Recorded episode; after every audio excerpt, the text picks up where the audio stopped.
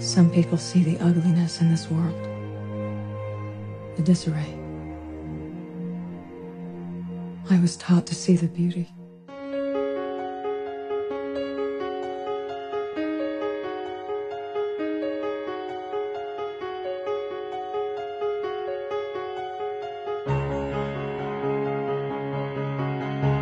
我看完《西部世界》第三季的我的感受就是， 如果这个世界上只能有一个诺兰，我希望不是乔纳森。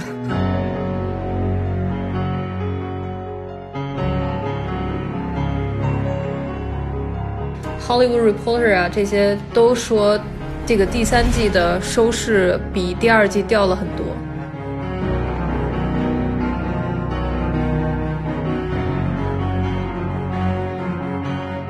就是我不想想象第四季的内容，但我知道它没救了。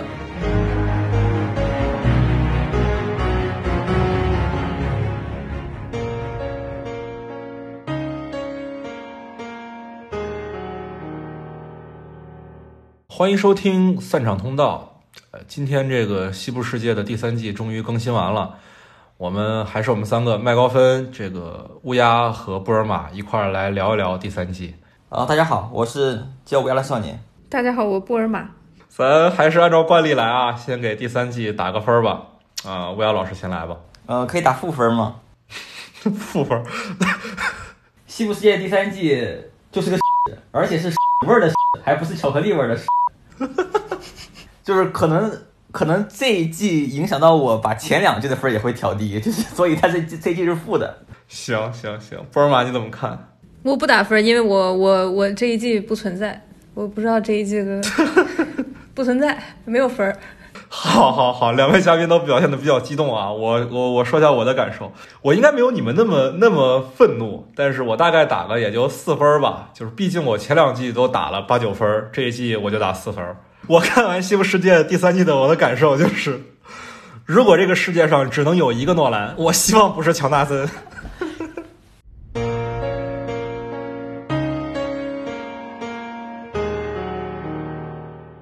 呃，那行，那我们先来讨论一下这部剧《西部世界》的第三季。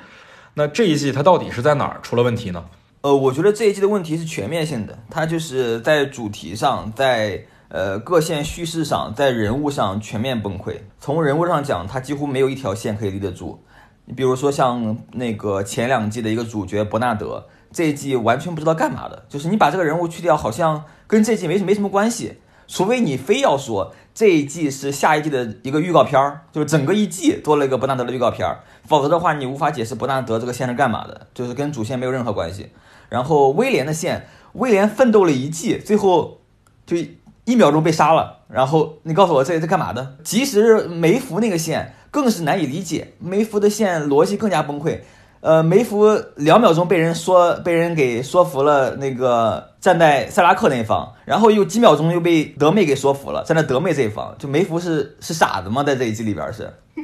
就梅芙的人物动机是完全立不住的，他的动机完全是编剧想让他干嘛他就干嘛。刚才聊到梅芙那个点，我觉得就是其实，在第三季的时候，编剧给他强行加了一个设定，其实前两季提都没有提，就是。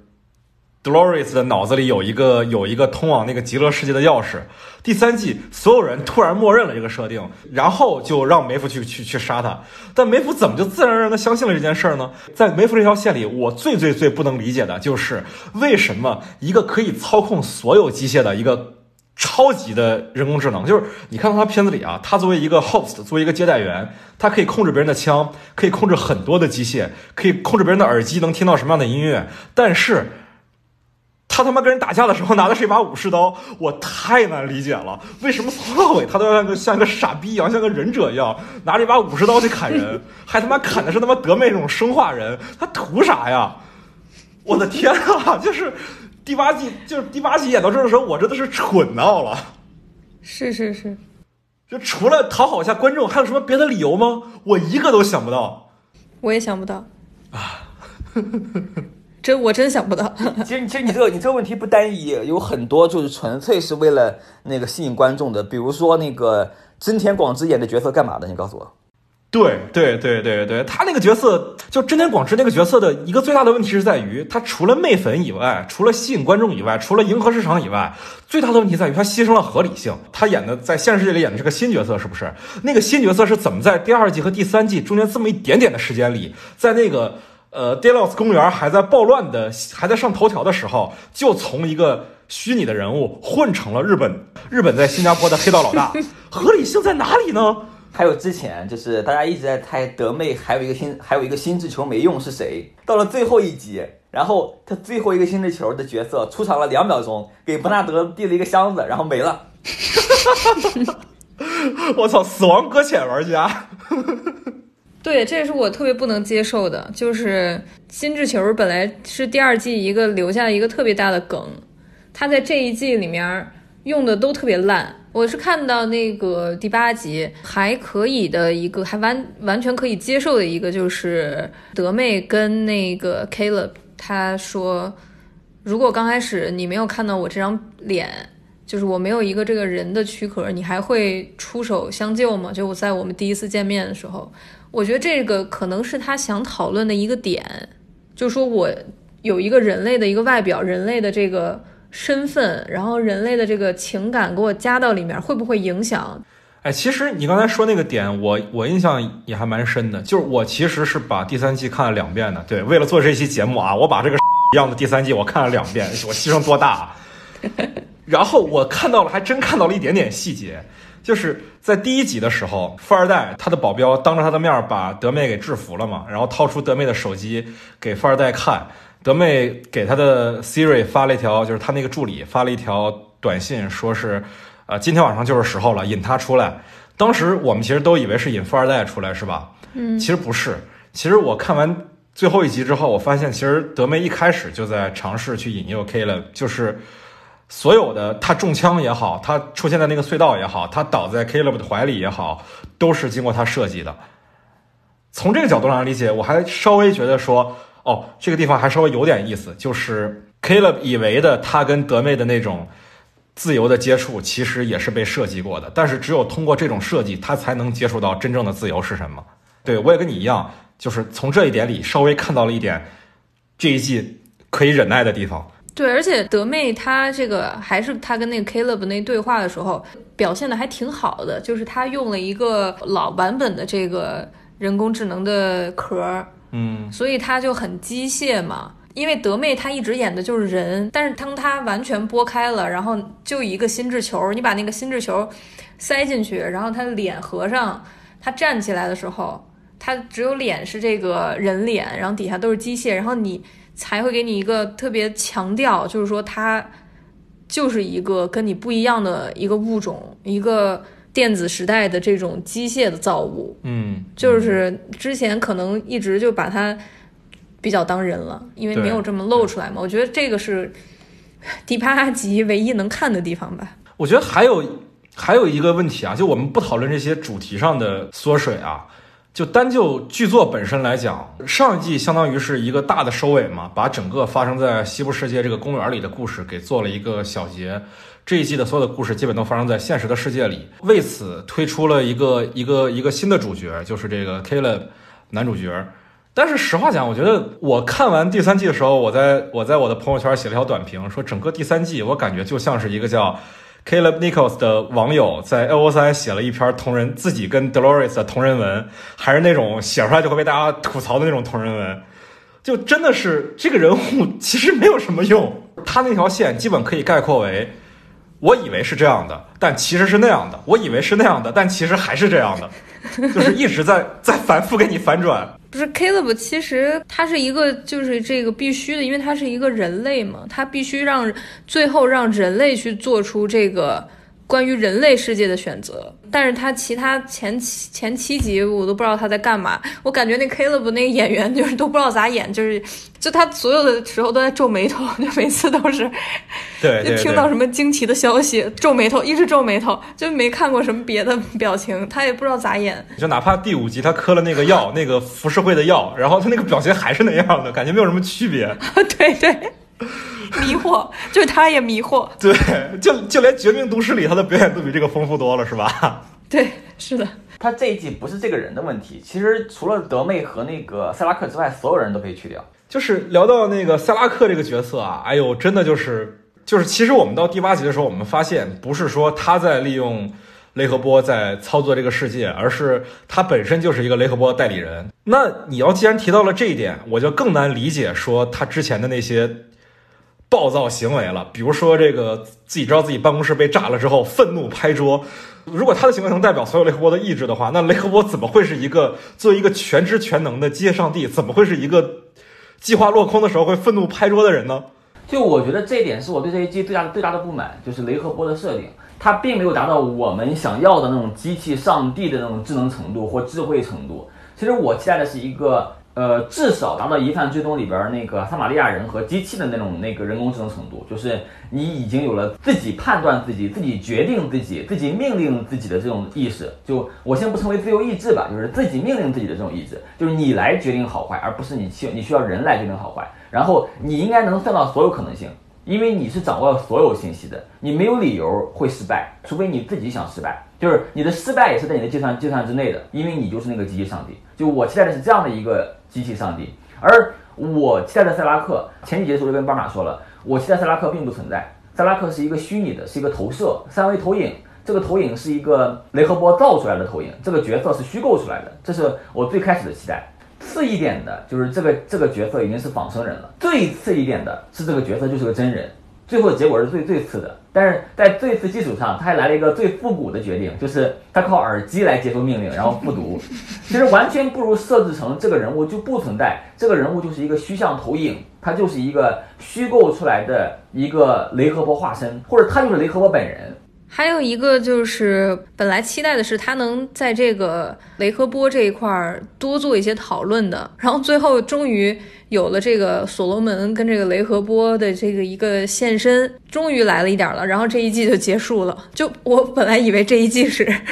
的主要是这个东西，就是说这个雷和波他这个机器上帝和这个人工智能，然后还有人。这这三个之间的一种关系，一种探讨，结果完全没有发展出来。我第一一二季吧，探讨的还是人工智能的形成，呃，或者是自由意志之类的。那第三季从主题上也非常的无聊，就是一个人工智能，或者说是一个仿生人大战人类，没有任何的这样的主题上的，不要说突破了，连延伸延展性。连前两季的基础都没有，就是在前两季那么好的一个主题基础上，第三季做出了一个俗不可耐的故事。特别是那个雷和波根本没有自己的自我意识，就纯粹是一个人的人控制的一个人工助理，就是高级 Siri。而且你说这个一个未来世界都已经是那种飞机满天飞，然后靠那个机器人来来来盖大楼的一个世界了，然后那种犯罪还是抢 ATM 这种，我的天哪，我。哎呦，我可太难理解了，这不是这里边有很多不符合的设定，还比如说还是用手枪，还是用那个 IC 卡刷门，这都都太不合理了，这都。就那最雷的是那个呀，最后那个搞那个雷和波拿了一 U 盘，你你关雷和波那么一个牛逼的系统，用一 U 盘那么点一 U 盘一脚就踩碎，还是塑料的，这哎呦。他最后的设定的意思不是说是那个，其实那个 U 盘是个假的。所罗门的那个设定已经被上传到德妹的脑子里，所以当这个雷和波去挖德妹的脑子里的时候，他反而被感染了吗？不是，不是，不，不是这个意思。所罗门的设定是执行三部曲人类灭亡计划啊，最后不是执行了人类灭亡计划，是让机器把这个预测消失了，让一切变为未知。那为什么最后那个 Caleb 会有权限去关闭雷和波？因为那个。雷和波和那个德莱德妹联机的时候被德妹给黑了，这德妹一个一个是的，这是 what？对，德妹最后那个记忆，那个最后那个 memory 就是那个说我看到了人类的那个 beauty，就是说我选择去记住这个 beauty，然后这个记忆它是一个钥匙。它也不是钥匙，它就是木马。对对对对对，它一病毒就是，它是一病毒，然后就把那个就把那个雷赫波感染了，然后雷赫波就听他的了。不是什么玩意儿啊！我靠，就是就是用爱发电，就是因为我记录了人类的美好，然后然后就感动了雷赫波，然后雷赫波就被感动了。What？不是 我对对对，我换句话讲，那那个木马是谁写的呀？我操，那木马就是德妹自己的，德妹的爱。真用爱发电啊！我靠。对，这么说完全没有问题。我我看到德妹那个我都疯了。德妹说了，我要给你们一个选择，这个选择就是就是这个是人类的嘛，对吧？我有选择，你们也有选择。就简单来讲，就是德妹利用了所罗门，让让这个别人以为他要毁灭世界，他是个马尔科姆 X，但是其实他不是，他是个马丁路德金。你以为我是好人，其实我是坏人。但你以为我是坏人的时候，我又是好人了。雷和波被德妹联系给给给给就是黑了，这也是牛逼。我真的是以为是，就是所罗门在在在计划里留了个后门，那个 U 盘其实是个幌子，但是其实他把真正的东西留在了德妹的脑子里。我以为是这样的，没想到他想他想的比我这个还要无趣，就用爱发电了。你说的就是人工智能间的战争，机器上帝的战争，但它其实里边的两个上帝都是弱智。我靠！对对，都是 Siri。而且他这个上帝是什么上帝？他这个雷和波和所罗门是人给他一个指令，说我要干嘛干嘛，然后他制定一套计划，但他没有说我去给你就是自主的我要这样做，根本就没有。就是他是一卦呗，相当于是。对，对，然后我不是，关键是伯纳德也用爱发电了。就是你告诉我，伯纳德他本来的目标一直是反对德妹，去阻止德妹，然后最后德妹给了他个箱子，然后他见自己的前妻，然后就就就就就爱了，就就突然就是成德妹那一伙的了。大部分的时候，他的戏拍出来都只是为了让大家记住一下还有这个角色的存在，尤其是他那个表保镖，保镖也特别奇怪，就是，哎，我有一个非常坏的猜想，就是非常邪恶的猜想，我觉得这保镖走后门了，这演员。这不走后门真拍不成这样，这干他我都不真不知道他干嘛来的，这 太诡异了，而且保安男还保安男还肥了，我发现。对，太肥了。低配克里斯派恩，就是我靠，在他们那个基地里自杀没自杀成，然后然后然后挂机了挂机了一段时间之后，居然还胖了，绝了。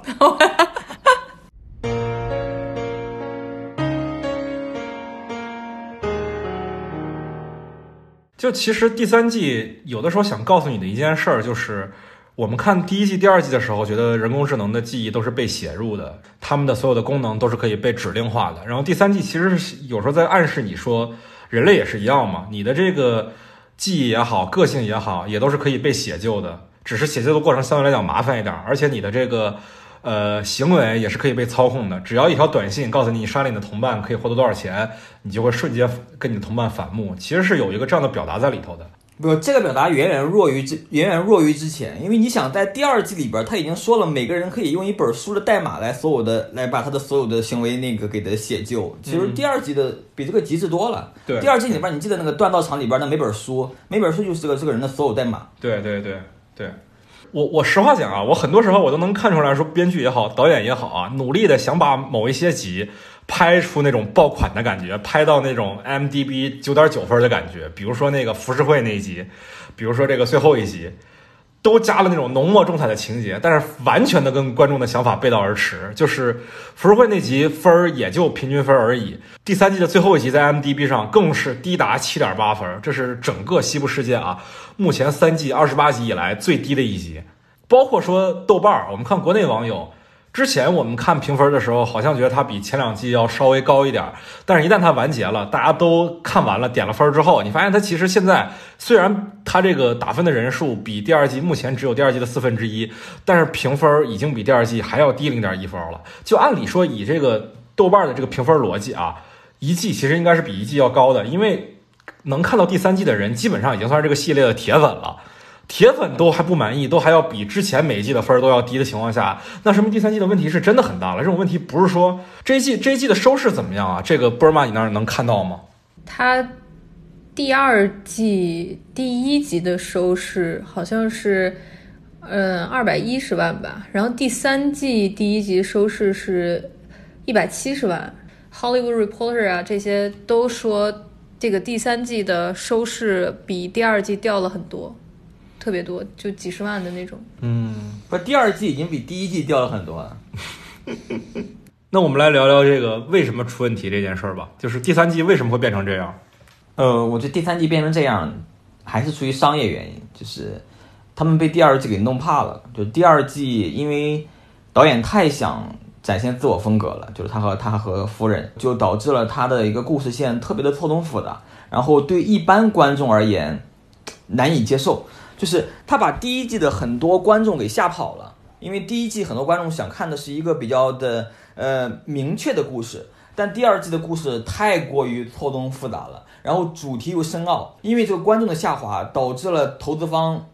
的压力，我觉得，然后以及整个制作成本的降低，商业的压力让他们必须改变。但我觉得他们有点矫枉过正，就是你说，哎，你说主题太主题太深奥嘛，那我浅一点儿；你说那个故事错综复杂嘛，那我直接平铺直叙；你说那个就人物的动机都比较深奥嘛，那我觉得最简单，就是他每一项都严重的矫枉过正。我觉得这都不是矫枉过正了，这都有点耍脾气了。就是你们非要看这个，那就给你们看这个。对对对，这是这我也觉得是。就是哪怕是迎合市场，我觉得这个行为都有点太不真诚了。就是纯粹是粗暴的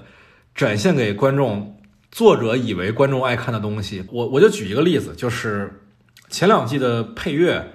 也用了很多经典的，你像 Radiohead 的音乐，然后给它做成这个钢琴版用在电影里。然后这季也用了一些那种经典的配乐，但是你一看这些经典的配乐，你会发现，比如说第三季第一集的时候，那个德妹刚出场的时候给的配乐是。给的那首配乐是《黑客帝国》，尼奥刚醒过来的时候用的配乐。然后第五季的就是他们所有人都收到短信，然后大家都往外涌的时候，给的配乐是那个 David Bowie 的那个《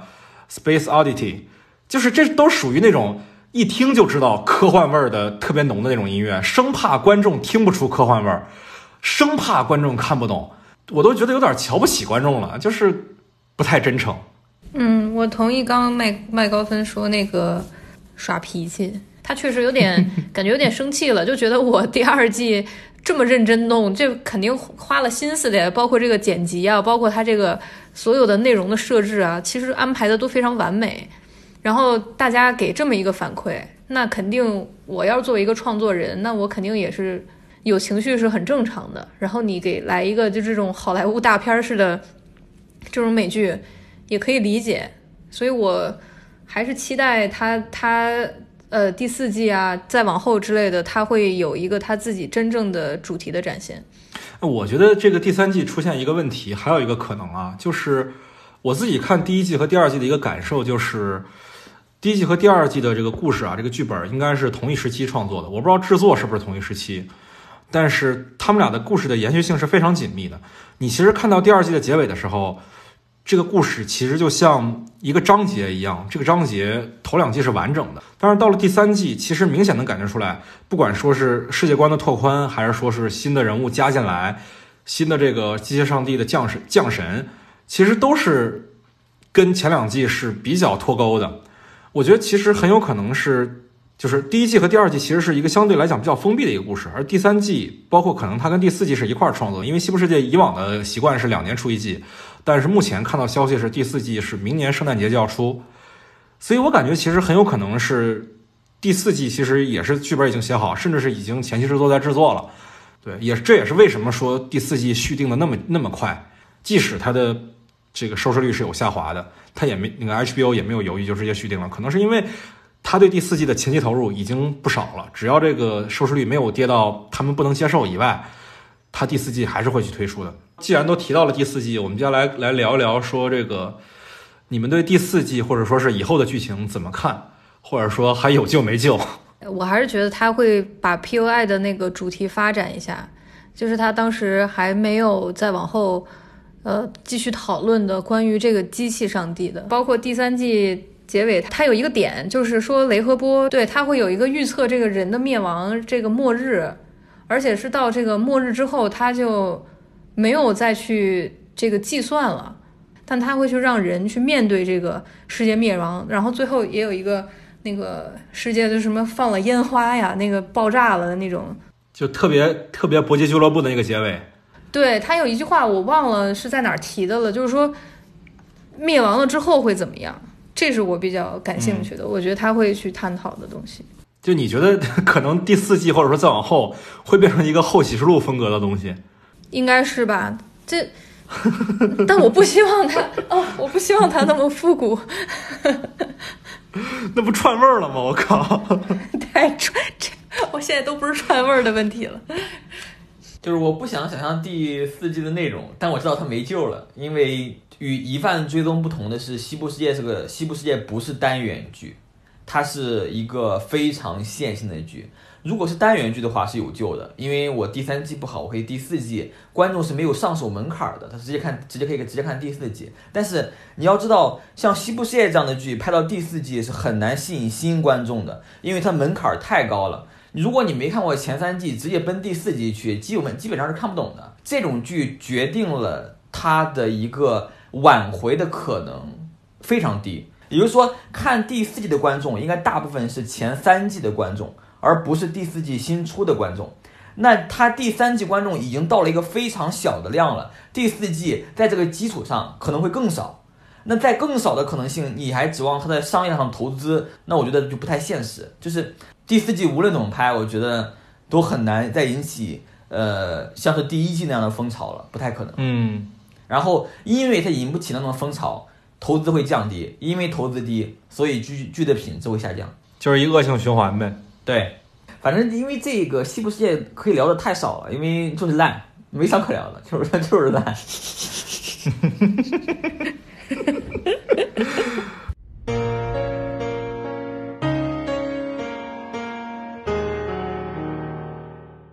但既然如此，咱这个节目时间还有，咱要不然给大家推荐一个一个科幻剧吧，对吧？也是这个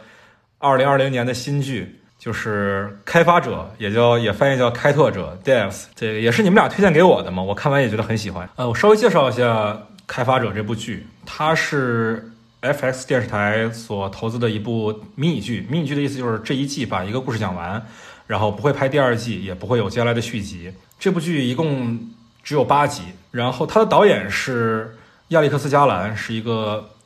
当代比较年轻的科幻片导演。他之前的作品有电影《机械姬》和《湮灭》，算是一个比较执着于科幻这个题材的一个导演。这其实是他第一次拍电视剧，他也是这部剧的编剧。而且我觉得这部剧其实相对于其他的很多的那种科幻影视剧作品，特别不一样的一点是在于它没有原著，它不像《降临》一样是改编自特德·江的《你一生的故事》。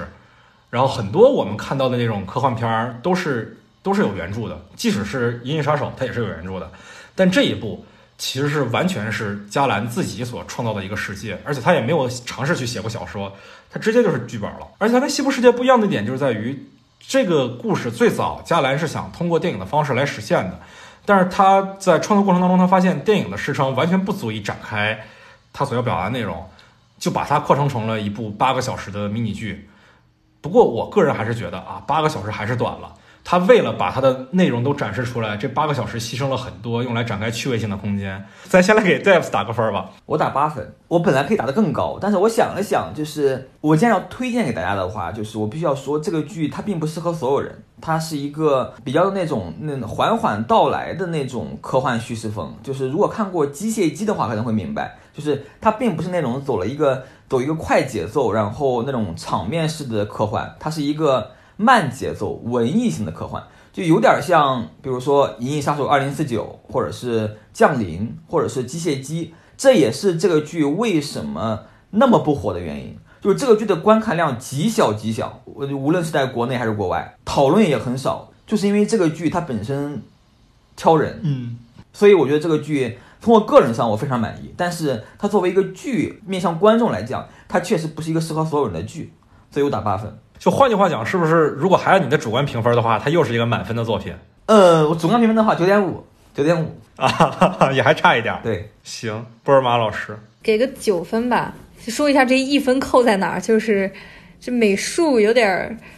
有点儿晃眼。对，然后这个，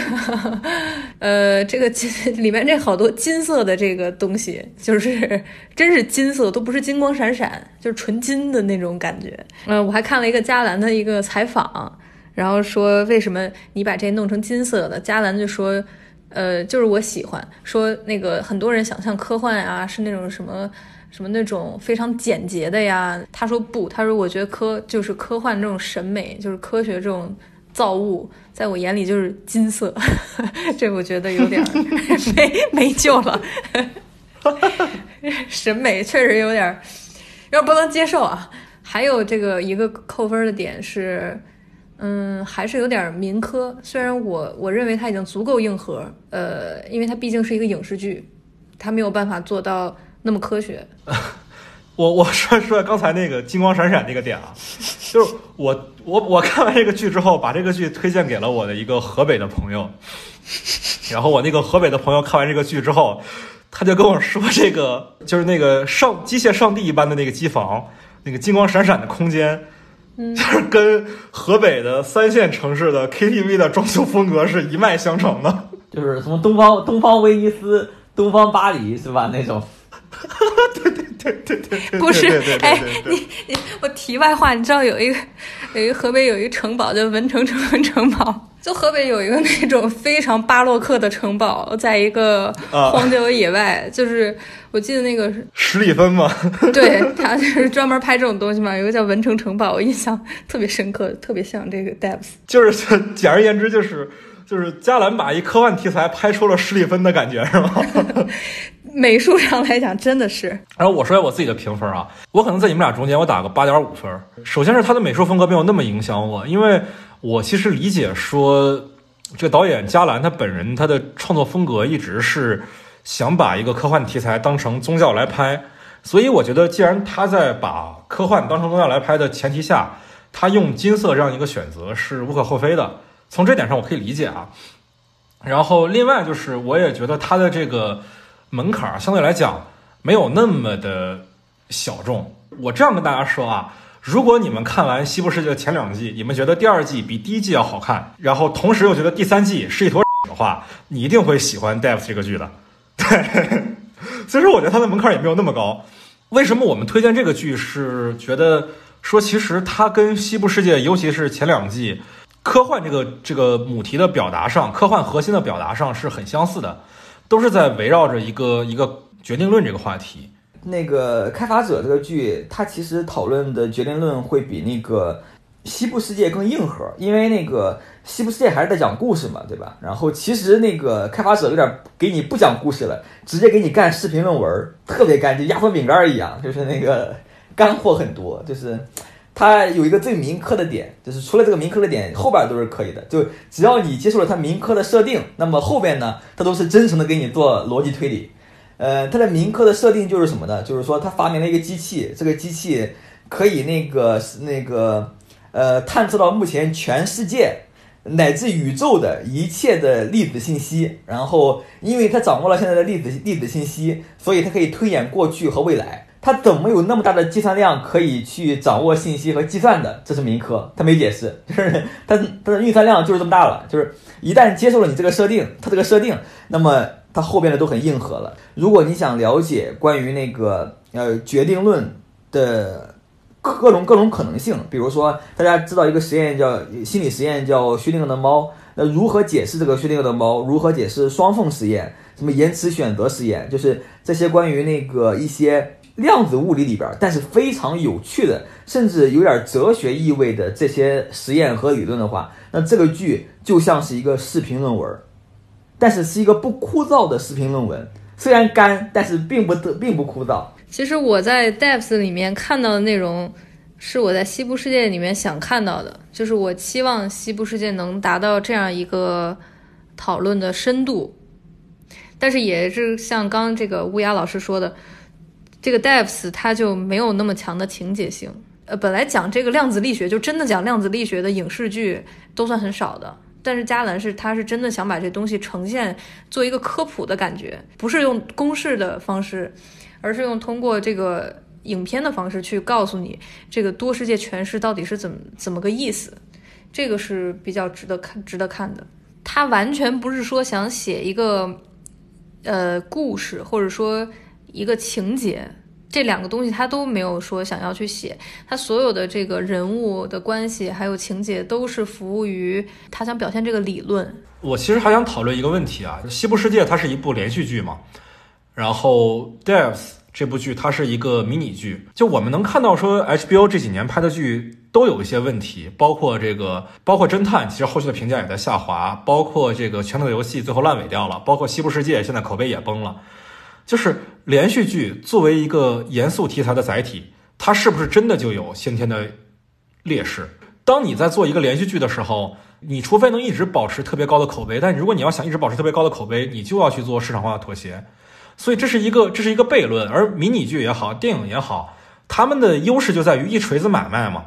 我拍了好了就是好了，我不需要就是说去看市场的反应，再去决定我下一步怎么弄。而连续剧它的口碑是一个整体，所以你在拍到后续的故事的时候，你可能就会受前面的情节过分深刻、过分严肃的东西的拖累。什么样的迷你剧就一定没有第二季吗？迷你剧就是没有第二季啊！迷你剧的意思就是就是一季就完。对，而且只有八集，它不会说一季有十集，一季如果有十集，它就有可能做下一季。但是也有，就是刚才这个麦高芬说的这侦探，我特别有感触。这侦探这后面说难听点就是狗尾续貂，但是侦探第一季它就是个迷你剧，它也是一个八集，它它没有想要说要拍续集，这是强行这 HBO 觉得这人气太高了，强行给续上的，包括后面有了第二季、第三季，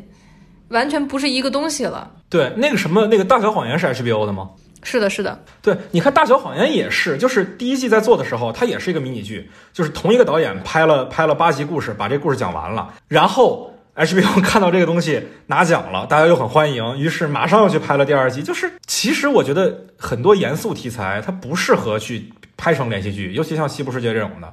你拍成连续剧，你就要去根据市场的行为来调整你对你的布局的规划，那其实是很容易打乱阵脚的。但是迷你剧的一个时时间体量不够啊。对，我觉得连续剧是 OK 的，但是这个建立在你刚开始计划好了，而不是说一层一层跟这儿续。就是我本来就一季，我就这些东西了，我没有什么别的可讲的，我强行来个第二季，这这就不行了。你要是像，比如《西部世界》第一呃第一季跟第二季做那样，他要是能那样整体的来做，就是还蛮好的。就是你你要收，你要被砍，那你没有办法，但是。让你想续，你不是强行续的，这连续剧就可以讲很大的一个严肃题材。怎么讲？就某种程度上，Devs 这个这个没什么人看，我还挺高兴的，因为起码你知道这个剧不会狗尾续貂了，这一季就结束了。好好冤呐拍了这么一个 科普剧，结果没有人想看，对，这句投资应该不多，这句投资全用在美术上去了，全金色 的，全用在美术上去了。金金金箔金箔纸都是。不是，电脑一共出现了三台还是四台？就是它整个整个那个那个地方一共就三台三台电脑。对对，他们要计算整个人类的数据量啊，整个宇宙的数据量，结果用了三台电脑，嗯挺牛逼的。我我们聊到这一点上，就会要聊到一些加兰的个人风格啊。就是我在豆瓣上看到一个概念，就是说它叫自然科幻主义，就是你能看到他的电影、他的剧是所有的人类已知的科幻片里数最多的。就是哦，除了《阿凡达》吧，除了《阿凡达》，对，除了《阿凡达》以外，所有的科幻片里面，他的电影是数最多的，不管是《机械姬》也好，还是这个《湮灭》也好，还是这部这个《Devs》也好，就是他的科幻片里特别讲这种人与自然的和谐相处，其实跟很多科幻片那种观念是相悖的。嗯，有一点，所以有一点。哎，我觉得这剧花钱最多的，哎我我也不知道是特效还是真做的，就是那个那个那个女孩的大大雕像呃，这个我看了他的采访里面，那个是特效，特效是吧？是特效。真做一个还挺费钱的，我靠！这个这个剧里头存在着一个大概大概三十米高的一个小女孩的雕像，就那雕像、啊、特别恐怖，就是对，特别掉散，感觉 对，就有点有点有点克有点有点克苏鲁。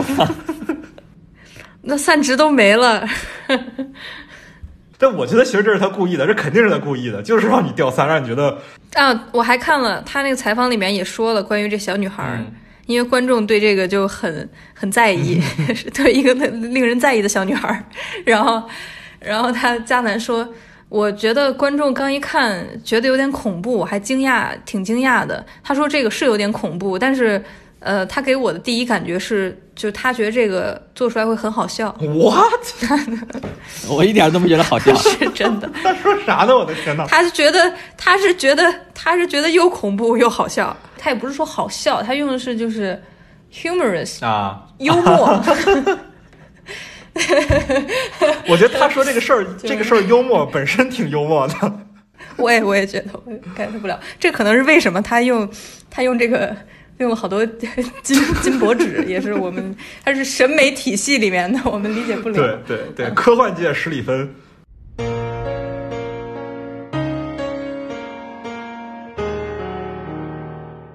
行啊，咱这个关于戴夫其实讨论也挺多了，其实算是跑题的跑的有点远。今天咱就大概聊到这儿吧。其实关于西部世界，我们也都挺心灰意冷的，没法说太多。对，然后为了强行凑时长，给大家推荐了一部新剧。总之还是希望大家去看一看这部剧，真的还不错，我们还挺喜欢的。尤其是被《西部世界》第三季伤了心的观众们，真的很真诚的推荐给你们这部剧，这部《开发者》，这部《Death》。对，最后给大家放一首歌，放什么歌还没决定，大概是从这个，呃，从 Devs 里面挑一首好听的音乐放送给大家。具体的一歌的名字，请详情请查阅这个节目简介。行，那大家咱下期再见吧。拜拜，拜拜。拜拜。